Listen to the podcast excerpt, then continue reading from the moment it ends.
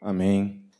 Abram suas Bíblias no Evangelho de Mateus, capítulo 4. Vamos lá. E então Jesus foi levado pelo Espírito ao deserto para ser tentado pelo diabo. Depois de jejuar quarenta dias e quarenta noites, teve fome. O tentador aproximou-se dele e disse: Se você é o filho de Deus, mande que estas pedras se transformem em pães. Jesus respondeu: Está escrito: Nem só de pão viverá o homem, mas de toda a palavra que procede da boca de Deus. Então o diabo levou a cidade santa, colocou-o na parte mais alta do templo e lhe disse: Se você é o filho de Deus, jogue-se daqui para baixo, pois está escrito: Ele dará ordens a seus anjos a seu respeito, e com as, com as mãos eles o segurarão para que você não tropece em alguma pedra. Jesus lhe respondeu: Também está escrito: Não ponha à prova o Senhor, o seu Deus.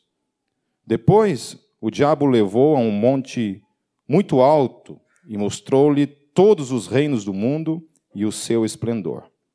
E ele lhe disse: Tudo isso lhe darei se você se prostrar e me adorar.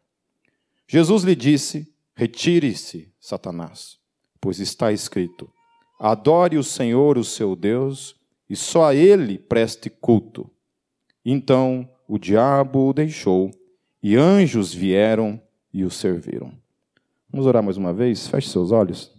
Senhor, agora mais uma vez nós entregamos em tuas mãos, Senhor, o nosso espírito e pedimos, Deus, mais uma vez que a tua voz entre e nos faça compreender, Senhor. Que a tua palavra nos edifique, Senhor, que ela nos ajude, Senhor, a viver, Deus, uma vida segundo o teu coração nesse mundo. Só por meio do teu espírito, Senhor, nós podemos vivê-lo, Senhor. Ministra, Senhor, nos nossos corações. É o que eu oro em teu santo nome, Jesus. Amém. Jesus tinha acabado de ser batizado por João Batista.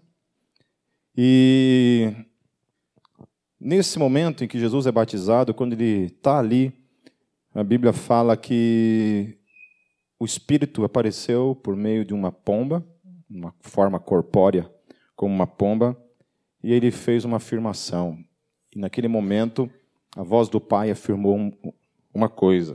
Diz assim: E eis que uma voz dos céus dizia: Este é o meu filho amado, em quem me comprazo. O que é interessante nisso tudo é que logo em seguida ele sai dali e a Bíblia diz que o Espírito Santo leva Jesus, conduz Jesus para o deserto. E o texto fala uma coisa interessante ali. O texto fala assim: para ser tentado pelo diabo. Sacanagem, né? Imagine Deus, você está lá procurando viver uma vida de santidade e Deus simplesmente encaminha você para uma situação em que você será tentado. Eu não estou dizendo que Deus faz isso com você, mas no caso de Jesus foi assim. A Bíblia fala que tudo aquilo pelo qual nós somos tentados, nós somos tentados por coisas que já estão dentro do nosso coração. Se você me apresentar um prato de cocaína na minha frente, eu não vou, para mim aquilo ali farinha dá na mesma. A diferença é que farinha eu como e aquilo ali para mim não vai fazer diferença nenhuma que eu vou jogar fora. Se você acender um cigarro de baseado para mim, não vai fazer diferença nenhuma. No máximo, vou ficar vendo ela queimar. Mas não vou puxar na boca, segurar a respiração e dar um tapinha. Estou sabendo porque eu já vi todo mundo fumando, então você sabe como é que é. Inclusive muitos de vocês. É... Então tem coisas que para cada um de nós tem um efeito. E a Bíblia fala então que nós somos tentados por coisas que estão aqui dentro de nós já. Daí cada um desenvolve áreas na sua vida que você é tentado então por essas áreas que estão aí. E algumas são adquiridas por um momento de idiotice, um momento de bobeira, em que a gente de repente vai na onda de um amigo. Né? Quantas vezes eu estive assim dentro, junto com meus amigos e eles me ofereciam drogas e falavam assim: vai, Pipe, usa aí, experimenta, porque no meu tempo tinha um ditado, porque você tem que experimentar para ver. Você tem que experimentar para ver. Você pode perceber que quem fala esse tipo de coisa é quem está na merda. Você não vê alguém que não usa chegar, vai lá, experimenta, para ver se é bom. Geralmente, quem já está na situação oferece para o amigo. Então, várias vezes eu tive momentos como esse, em que os caras me, me tentavam a fazer uso, a tentar gerar em mim algum tipo de dependência, alguma coisa a mais daquilo que eu já tinha na minha vida. Precisava de algo mais, precisava experimentar coisas para, de alguma forma, sei lá, ter uma coisinha a mais na vida. E drogas foi uma dessas coisas. Então, a primeira coisa que a gente vê aqui é que Deus então leva Jesus para ser tentado pelo diabo. Razões, motivos, a gente pode criar vários motivos, várias razões, mas a Bíblia não deixa clara para mim e para você, então não vai ser eu que vou inventar razões aqui.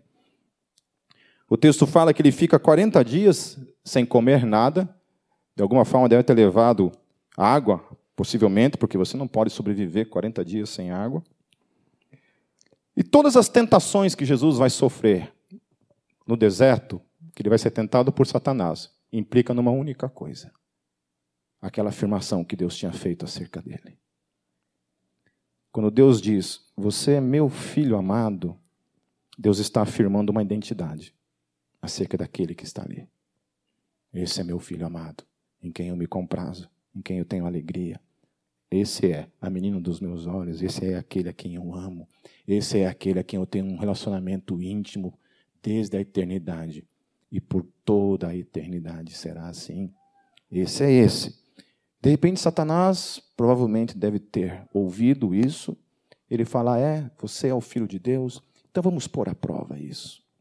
Vamos pôr à prova realmente se essa é uma realidade, é uma verdade. Então, as três tentações de Jesus, todas elas visam uma única coisa: pôr à prova se Jesus é realmente o Filho de Deus ou não. Então, a primeira prova, e é uma prova que ele passou, mas que eu e você reprovamos todos os dias, é que nós não temos convicção de quem nós somos. Essa natureza dupla que caminha dentro de nós, esses dois cães que, que brigam diariamente dentro de nós, todos os dias, né? a gente tem essa natureza dupla dentro de nós todos os dias. Então, uma parte de nós quer ser santo, uma parte de nós quer Deus, uma parte de nós quer viver princípios, quer viver verdade, e uma parte de nós quer lixo, quer comer porcaria, quer se alimentar do mundo, quer se alimentar do pecado. E a gente vivencia isso. Então, isso para mim e para você é um lado de mim que sabe da minha identidade, e um outro lado de mim ainda está perdido. Não sabe quem eu sou. Primeira questão, então, que Satanás fala para Jesus, foi assim, olha, se você é realmente o Filho de Deus, transforme essas pedras em pão e coma. Se você é o Filho de Deus. Note, a questão não é transformar pedra em pão. A questão é colocar em xeque a identidade de Jesus. Se você é o Filho de Deus, você tem que provar isso. Você precisa demonstrar isso. E você precisa demonstrar isso por meio de um milagre. Você precisa mostrar isso por meios sobrenaturais. Parece uma coisa assim tão boa, né? Por que não? Qual seria o pecado se Jesus literalmente fizesse simplesmente isso? Transformasse pedra em pão e comesse. Há, alguma coisa pecaminosa nesse ato? Não. Por que, que Jesus não cede? Porque não era essa a questão. O cuidado que a gente tem que ter na vida é qual o tipo de provação, de tentação que eu e você somos tentados todos os dias, quando a gente é colocado a fazer algumas coisas para provar quem nós somos. onde as afirmações de Deus acerca de nós não é suficiente. E a gente precisa demonstrar externamente coisas para provar quem nós somos, não para Deus, mas para o mundo. Nenhuma necessidade básica da vida pode ser mais evidente para mim e para você do que ter uma vida de comunhão íntima com Deus. Uma vida de busca, de ouvir a voz de Deus. Por Jesus saber quem ele era, por ele saber do amor do Pai por ele, por ele ter convicção da sua identidade, ele não precisava de nada externo que demonstrasse isso. Ele simplesmente sabia quem era e não ia entrar na onda do diabo. E ele responde Satanás de uma maneira bem interessante. Ele fala assim para Satanás: Não só de pão vive o homem, mas de toda palavra que procede da boca de Deus. Que palavra que ele está falando? Essa palavra de intimidade. Essa palavra de quando você tem uma intimidade com Deus, você escuta a voz de Deus soprando em você, te direcionando, te dando direção, tratando coisas em você. Essa madrugada eu não consegui dormir e fiquei com um pouco de ansiedade assim, perdi o sono e eu passei um tempo orando e falando com Deus. E é tão bom você estar na presença de Deus, né? Onde você se desnuda diante dele, você fica nu diante dele, você desnuda a tua alma. É onde você é quem você é, é onde você não tem como esconder quem você é.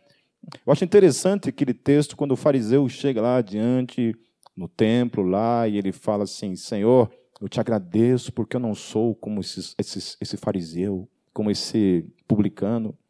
Senhor, obrigado porque eu não sou como esse publicano, obrigado porque eu não sou como esses políticos, obrigado porque eu não sou como essas prostitutas que estão aí, obrigado porque eu não sou tantas coisas que estão por aí. Obrigado porque eu não sou. Ele batia no peito e dizia: e do lado dele tinha um outro que dizia assim: Senhor, me perdoe porque eu sou um pecador. Me perdoe porque eu tenho convicção de quem eu sou. E a Bíblia diz que quem saiu justificado dali foi o pecador, aquele que assumiu a sua condição.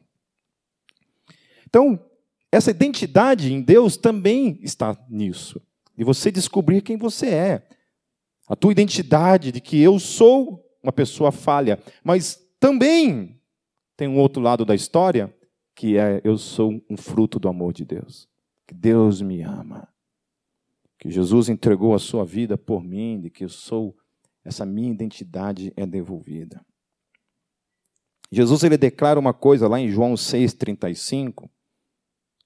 Ele diz assim: quando Satanás tenta ele com o pão, ele fala: nem só de pão vive o homem, mas de toda a palavra que vem da boca de Deus. Mas lá em João 6,36, num outro contexto, ele afirma assim: Eu sou o pão da vida. Aquele que vem a mim nunca terá fome. Aquele que, quem, que crê em mim nunca terá sede. Bom, eu creio em Jesus há muito tempo. Eu já passei fome. Já tive sede. De que fome e de que sede Jesus está falando? Não é literalmente comida. Não é literalmente H2O, água. Mas há uma fome que só pode ser saciada por meio desse relacionamento com Ele. Quando a gente estava na Alemanha, o ano retrasado, eu tive que pregar num dos cultos no domingo lá na escola.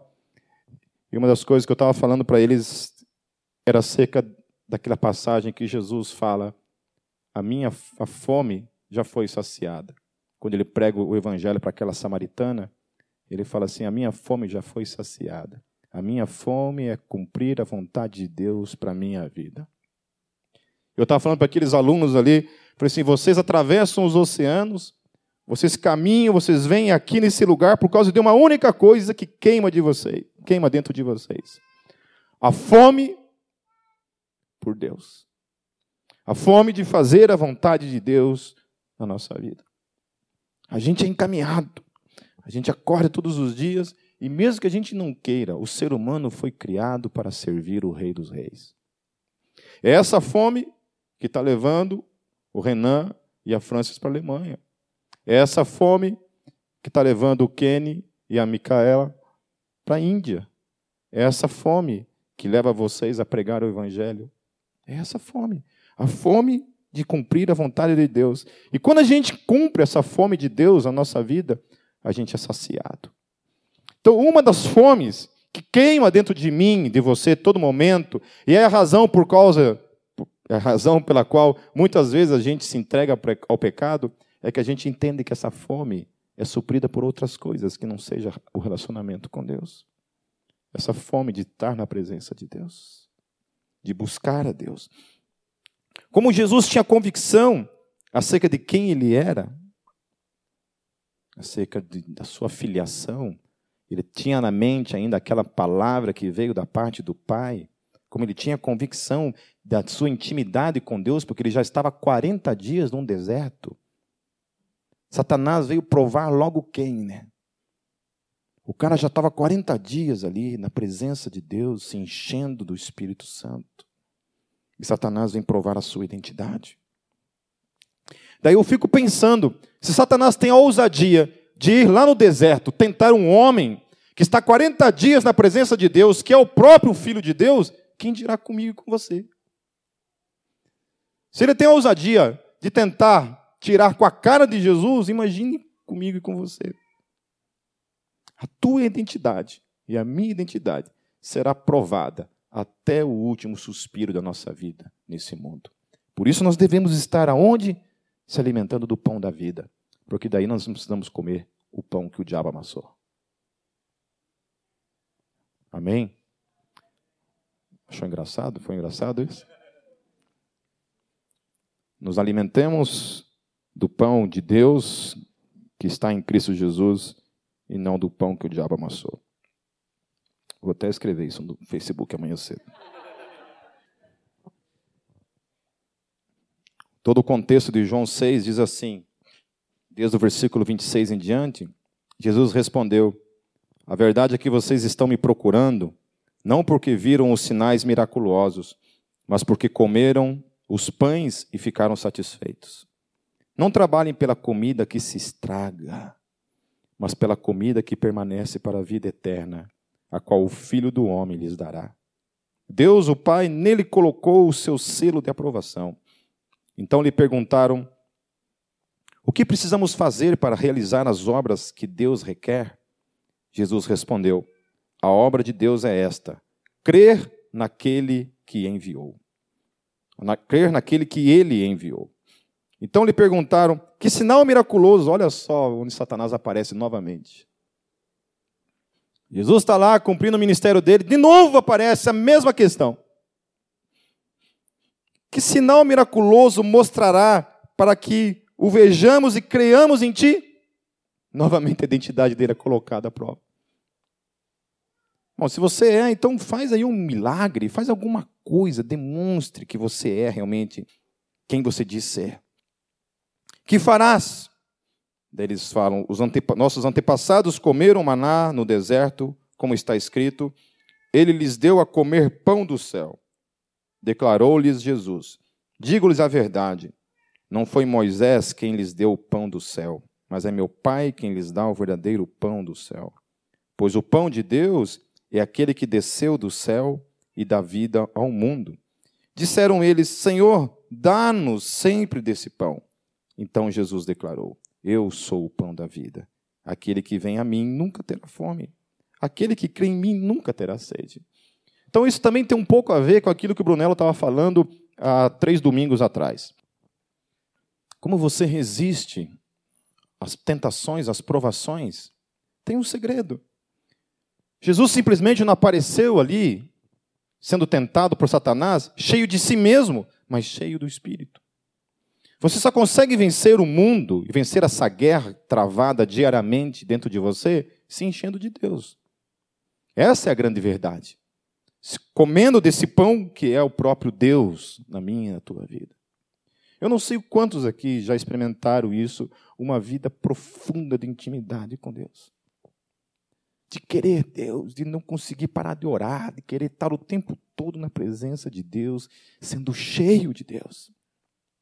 Já sentiu aquilo, aquela coisa te preencher com um sentimento que nada no mundo pode ser comparado.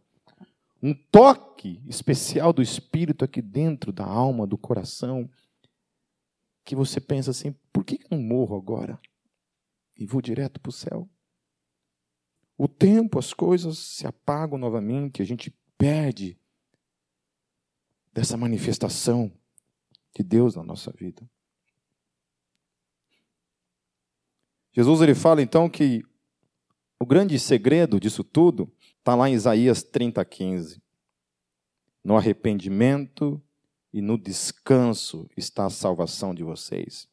Na quietude e na confiança está o seu vigor, mas vocês não quiseram.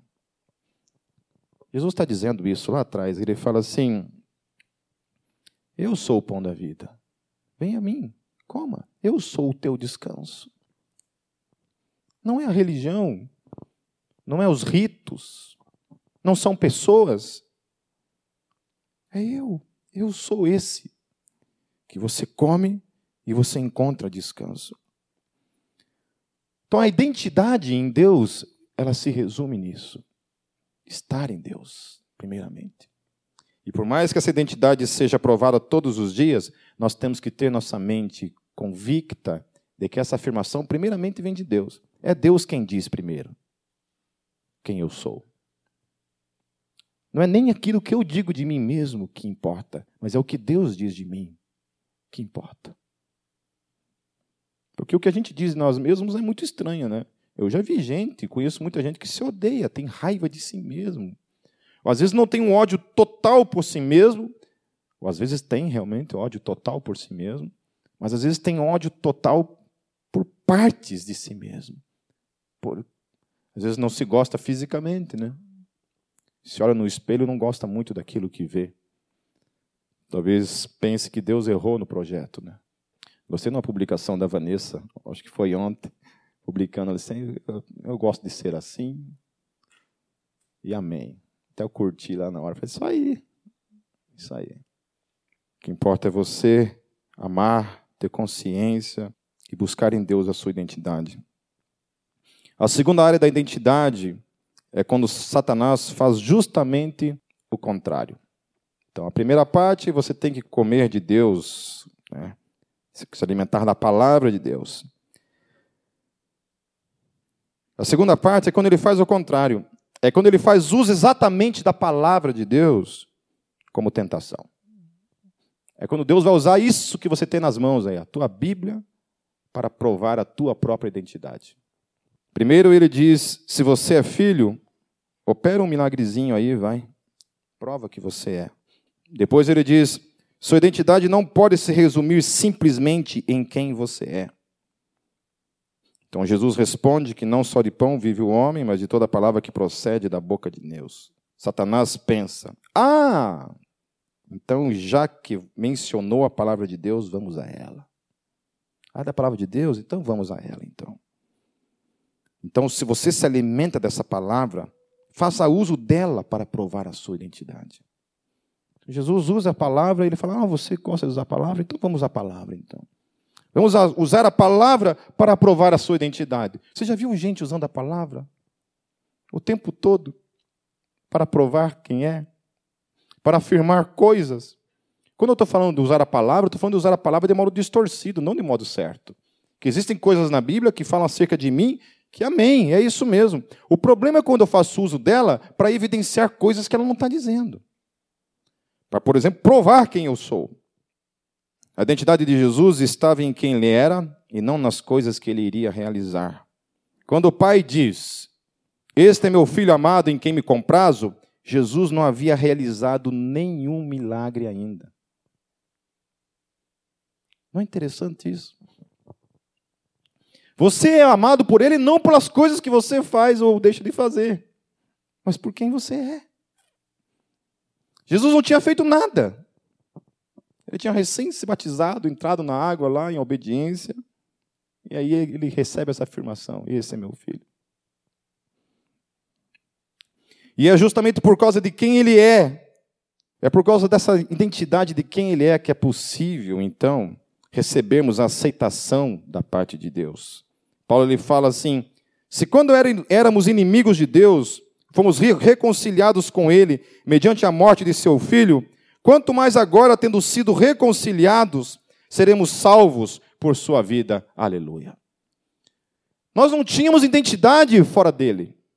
Foi Jesus que conquistou a minha e a tua identidade em Deus. O texto de Paulo fala que nós éramos o que de Deus? O que, que fala ali? Quer que eu leia de novo? Se quando éramos inimigos de Deus, ponto. Você sabia disso? Que você era um inimigo de Deus? Você era um inimigo de Deus, a Bíblia fala. Pô, mas o que eu fiz para Deus? O texto fala que nós éramos inimigos de Deus. E essa identidade que a gente recebe, a gente só recebe por causa dele. Por causa desse filho amado, que é Cristo Jesus, por causa dele na minha vida, eu recebo uma identidade. Aonde diz isso? Por exemplo, lá em Gálatas 2:20 fala assim: Fui crucificado com Cristo. Repita comigo, tá?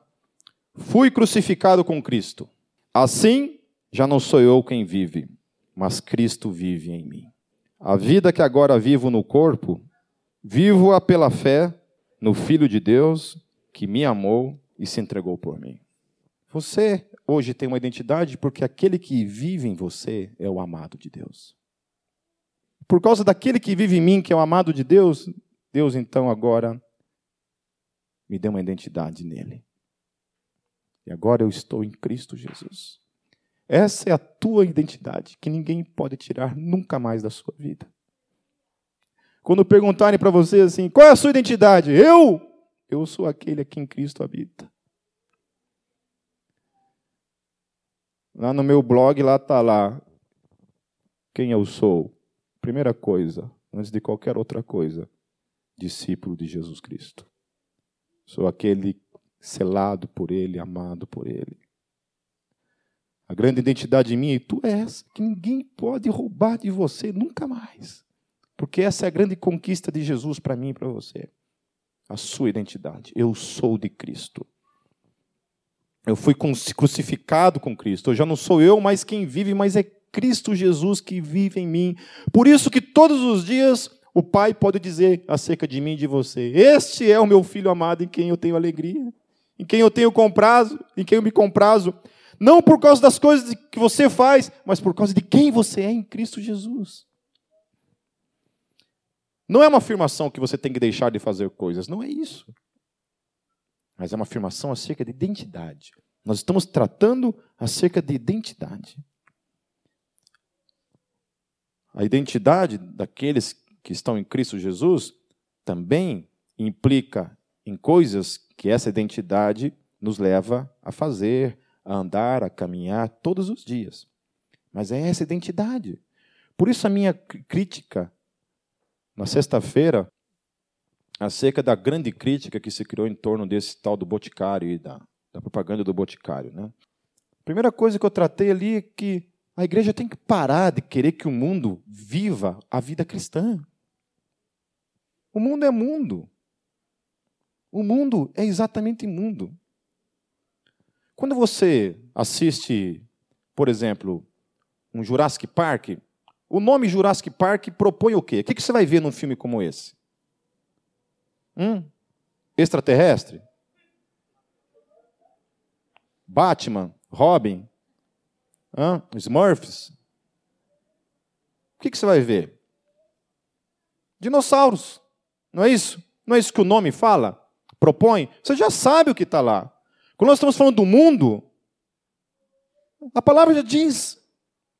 Quando eu, eu ligo a televisão na minha cara, na minha frente, em casa, eu sei que toda a programação daquela televisão, daquele canal em específico, só tem uma função: propagar um sistema chamado mundo.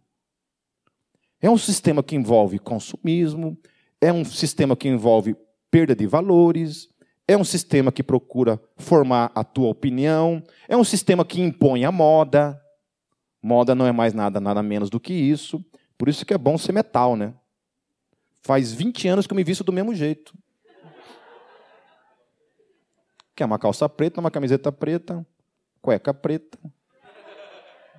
Tudo preto. A cueca eu podia ter poupado vocês, né? E é uma com freinho, assim, sabe? Marca de freio. Não imaginem. Então, quando eu ligo a TV na minha casa, eu sei o que vai ter ali. Aí, assim, aparece a propaganda da cerveja lá, né?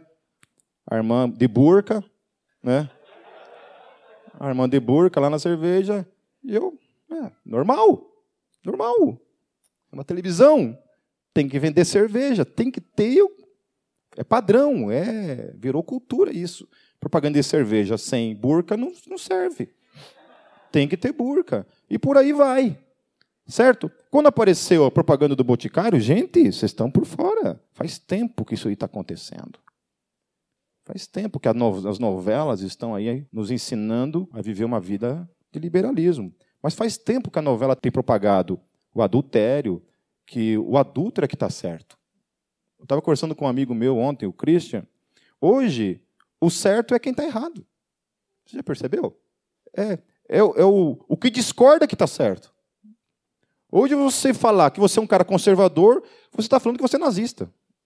Só falta um bigodinho do Hitler e você fazer assim. Ó. Se você acredita em família, se você acredita em valores, se você acredita em absolutos, você é um nazista hoje. E as coisas se resolvem assim. É só falar que você é e acabou. Ninguém mais pode dizer mais nada. Então, hoje em dia, a igreja ela é colocada num canto assim, não diga a sua opinião acerca das coisas. Cale-se. Não fale nada. Não fale nada. Eu sei que tem muita gente assim que fica assustado comigo lá no Facebook, parece que eu fico endemoniado lá, né? O Pipo está endemoniado hoje. Baixou o Exu nele hoje. Mas, gente, é sério, eu não, eu não, é, me, é meu isso. Eu gosto de uma briga. E vou dizer bem a real para vocês, eu me contenho. Porque se eu tivesse, se eu não pudesse não fazer mais nada na vida, a não ser quebrar o pau o dia inteiro lá, eu ficaria. Vocês não sabem a alegria, eu tenho orgasmos quando estou ali. Múltiplos. Sério. Quando discorda, então daí que é maravilhoso. Opa, finalmente. Briga! Briga. Porque aí sim, você vai colocar à prova aquilo que você pensa. Vamos ver então, se o que eu estou pensando está certo ou está errado. O problema é se você tem que entender o que eu falei, né? Se não entender o que eu falei, daí fica difícil. Aí eu vou ter que brigar por uma coisa que eu não falei. A última tentação de Satanás para com Jesus, com relação à sua identidade, é a essência do propósito da humanidade de Jesus. A sua identidade humana e a sua identidade na sua relação com o Pai, o Filho glorifica o Pai e o Espírito Santo glorifica o Filho. Amém? Repete comigo isso, porque a igreja não sabe. Tem gente que acha que é para glorificar o Espírito Santo. Não é isso. Jesus glorifica o Pai e o Espírito Santo glorifica o Filho. Essa é a função do Espírito Santo glorificar o Filho, que glorifica o Pai. Essa é a função. O Pai é glorificado. Jesus, como Filho, glorifica o Pai. E o Espírito Santo, como o Consolador, é aquele que glorifica o Filho. Satanás coloca Jesus lá diante do monte, mostra todos os reinos do mundo e fala assim para ele: Olha, se você me adorar, tudo isso aqui será teu. Me adore. Identidade. Qual a razão, o propósito pelo qual eu e você foi, fomos criados segundo a confissão de Westminster? O que, que diz a confissão de Westminster? O que, que a igreja reformada, quando escreveu a sua confissão, um dos pontos da confissão de Westminster é uma afirmação o fim principal do homem é glorificar a Deus. Glorificar a Deus e se alegrar nele para sempre. Satanás tenta roubar dele isso. Jesus, me adore. Me adore. Vamos, me adore. Se você me adorar, eu te dou tudo isso. Jesus respondeu a ele como?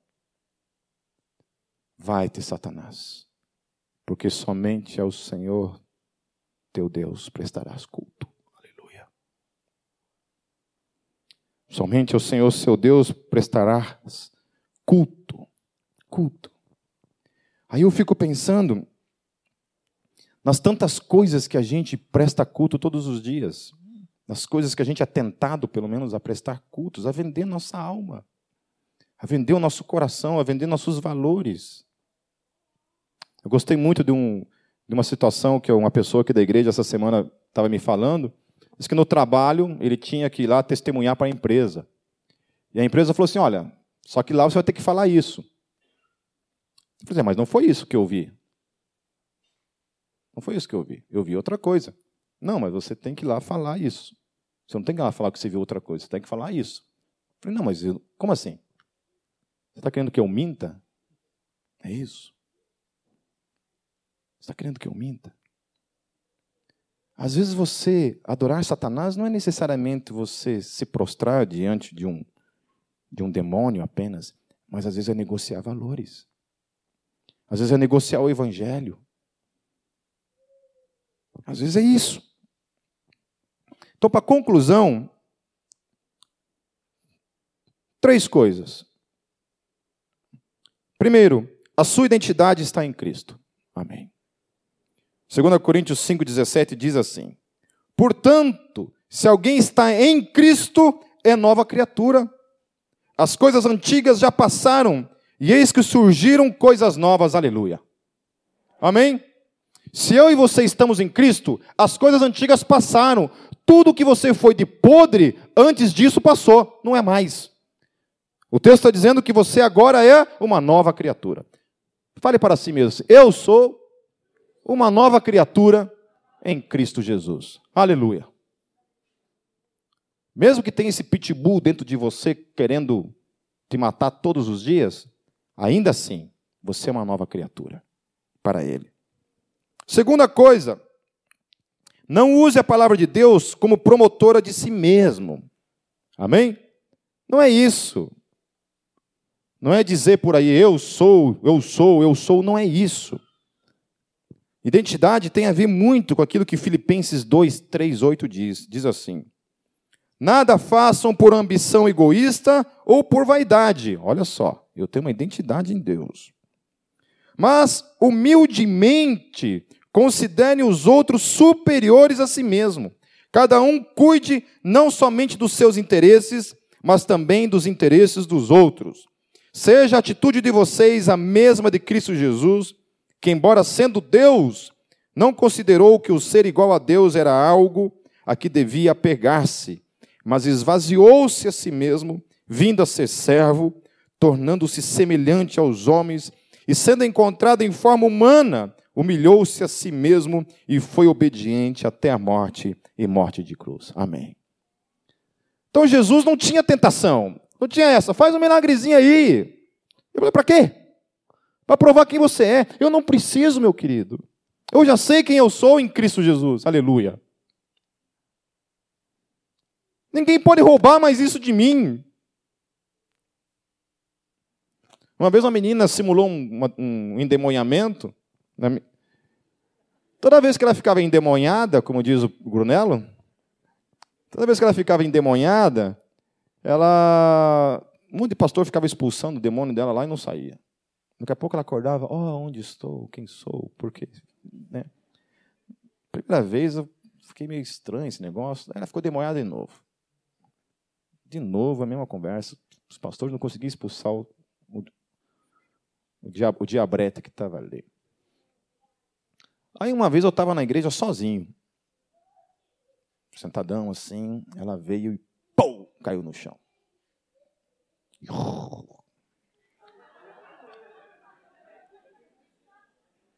Não, não saí correndo, não, se você está imaginando isso. Fiquei ali olhando.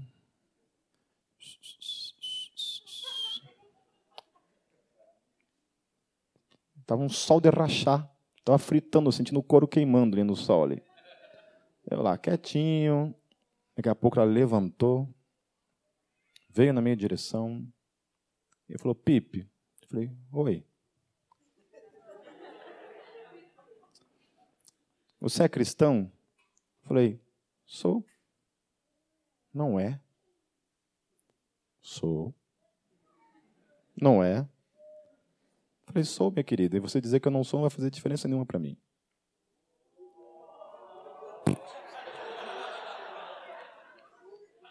Falei, por que, que eu não sou? Você acha que eu estava fingindo, né? Falei, não, não acho nada. Tenho certeza.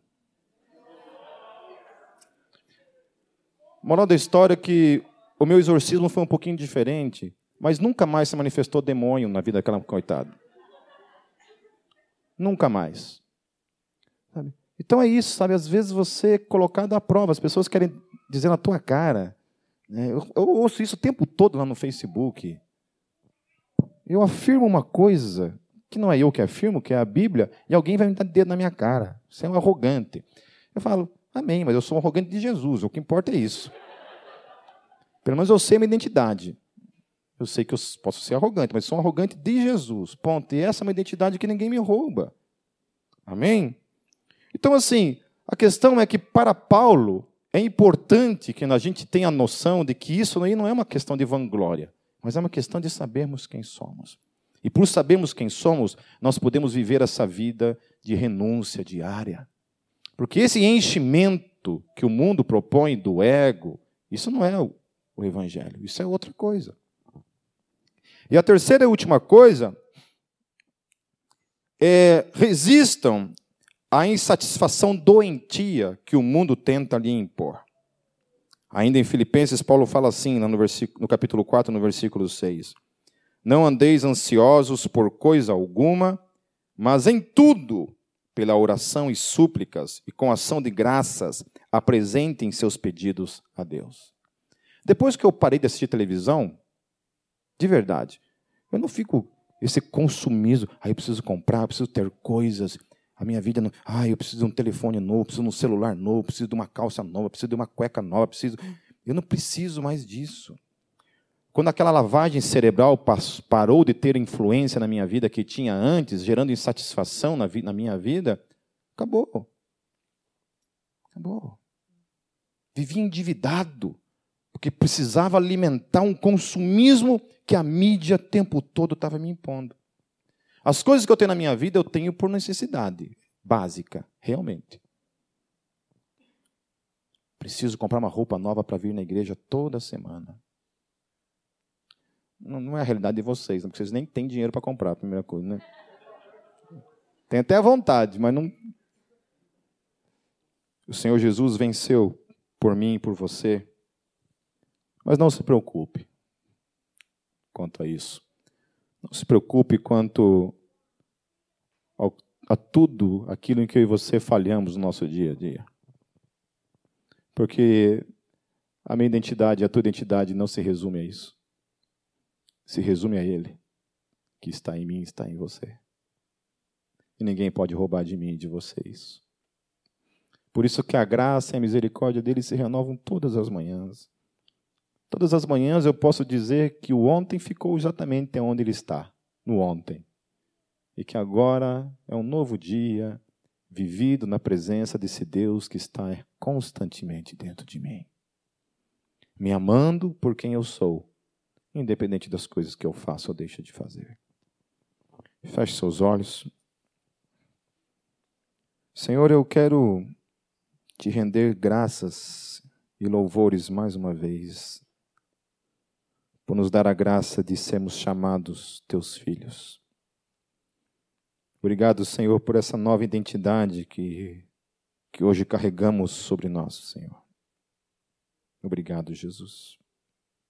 Obrigado porque o Senhor venceu no deserto, porque o Senhor venceu lá no Getsemane, porque o Senhor venceu naquela cruz, porque o Senhor venceu quando estava naquela tumba. Obrigado porque, por causa de quem você é, Senhor, hoje nós sabemos quem nós somos. Nós somos teus, Senhor, para sempre. Ninguém pode roubar, ninguém pode nos roubar de ti, Senhor. Deus nos ensina a caminhar nesse mundo, Jesus, sem ceder, Deus, diante das tentações que tentam roubar a nossa identidade, Deus. Em especial, Deus, criando em nós insatisfação acerca de quem somos, Deus. Pai, tudo que nós somos e temos, Senhor, vem de tuas mãos. E nós te louvamos pelo teu suprimento, pela tua provisão diária em nossas vidas, Senhor porque em nada tem nos feito falta, Senhor. Abençoa a tua igreja, Deus, todos os teus filhos que estão aqui nessa noite, Deus. E os leve na tua paz. Em teu nome, Jesus. Amém.